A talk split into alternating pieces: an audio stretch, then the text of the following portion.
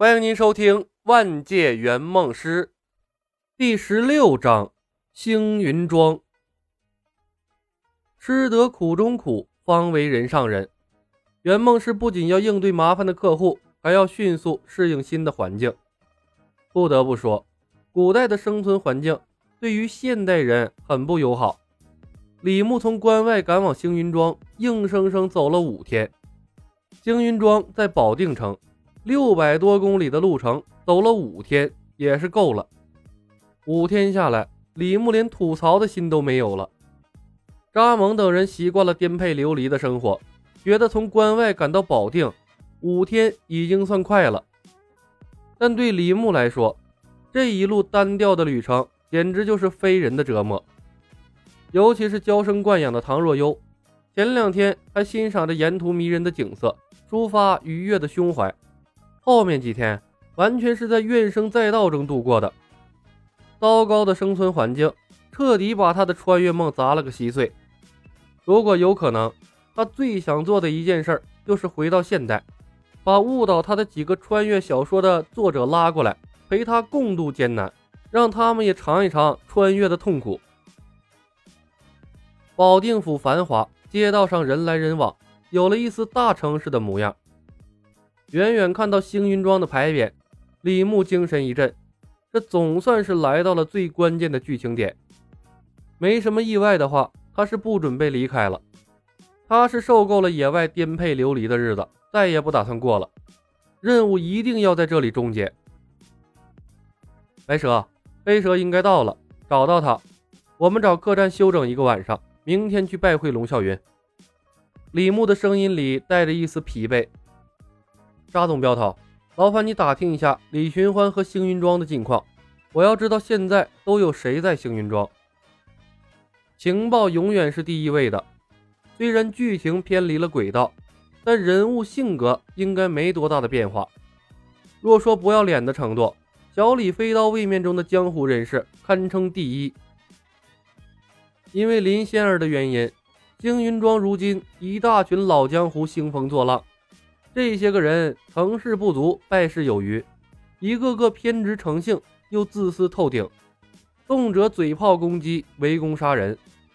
李牧必须掌握第一手的资料，才能在星云庄立足。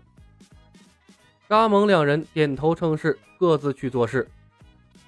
一路走来枯燥乏味，李牧没少找他们聊天解闷儿。知识大爆炸时代成长起来的少年，成功把几个老江湖给忽悠瘸了。扎蒙等人的印象中，李牧俨然升华成了上知天文，下晓地理，各行各业无所不通的奇才，至少需要几十位名师才能培养出来。知天文、晓地理还不算什么，偶尔从李牧口中跳出来的诸如一剑破万法、剑二十三、破碎虚空等等高深莫测的武学境界，才是让他们害怕的地方。那是他们完全理解不了的武学层面，就像他们理解不了李小白的招式一样。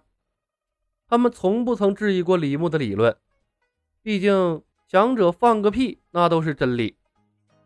扎蒙等人早就不敢有任何异样的心思了，他们甚至期盼着三个月过后可以继续留在李牧的身边，那样似乎更能谋求一个光明美好的未来。次日。李牧送上拜帖，登门拜访龙啸云。扎蒙已经打探清楚，李寻欢还没回来。如今星云庄里是龙啸云聚集的江湖人士，比如藏剑山庄的少庄主游龙生、铁面无私赵正义等人。这些江湖人士被龙啸云聚集在星云庄，商讨对付梅花道的事情。李牧没等多久。一身锦衣华服的龙啸云笑容可掬地迎了出来，他打量了一番李牧，爽朗地说道：“果然英雄出少年，鼎鼎大名的妖剑李小白能来和我们共商大义，星云庄蓬荜生辉。李少侠，里面请。”妖剑李小白宛如一颗新星冉冉升起，一手诡异的剑术更是传得面目全非，早已不是无名之辈。如今他亮明了招牌前来拜访，龙啸云自然不会因为他看上去像普通人而怠慢。说到底，龙啸云不过是江湖上的二流高手，靠着李寻欢的名头，还有了现在的江湖地位。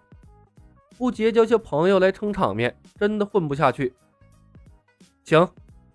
李牧微微一笑，随龙啸云进庄。梅花道作恶多端，人神共愤。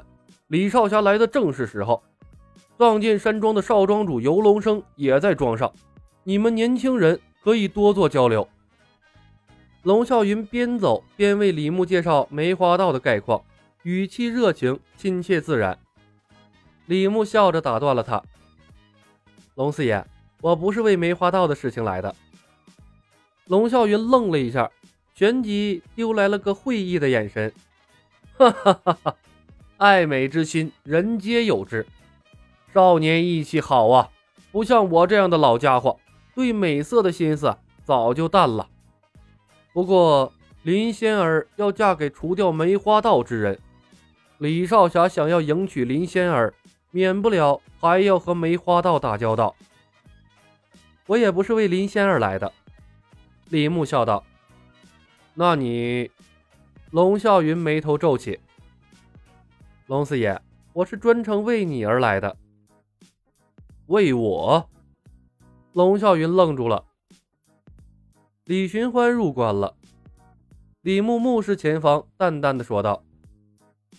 龙啸云面色一僵，旋即恢复了正常，叹了一声，说道：“说起来呀，我们兄弟也有十年未见了，是我这个大哥做的对不住他。这次回来，说什么也不能再让他走了，有他在。”我们对付梅花道更有把握了。”李牧懒懒的说道。十年来，他一直没忘了林世英。龙啸云瞬间被戳到了心头的伤疤，脸色沉了下去。李少侠，我拿你当朋友，你何必来消遣龙某？仅此一次，若再挑拨我兄弟情谊，休怪龙某翻脸不认人。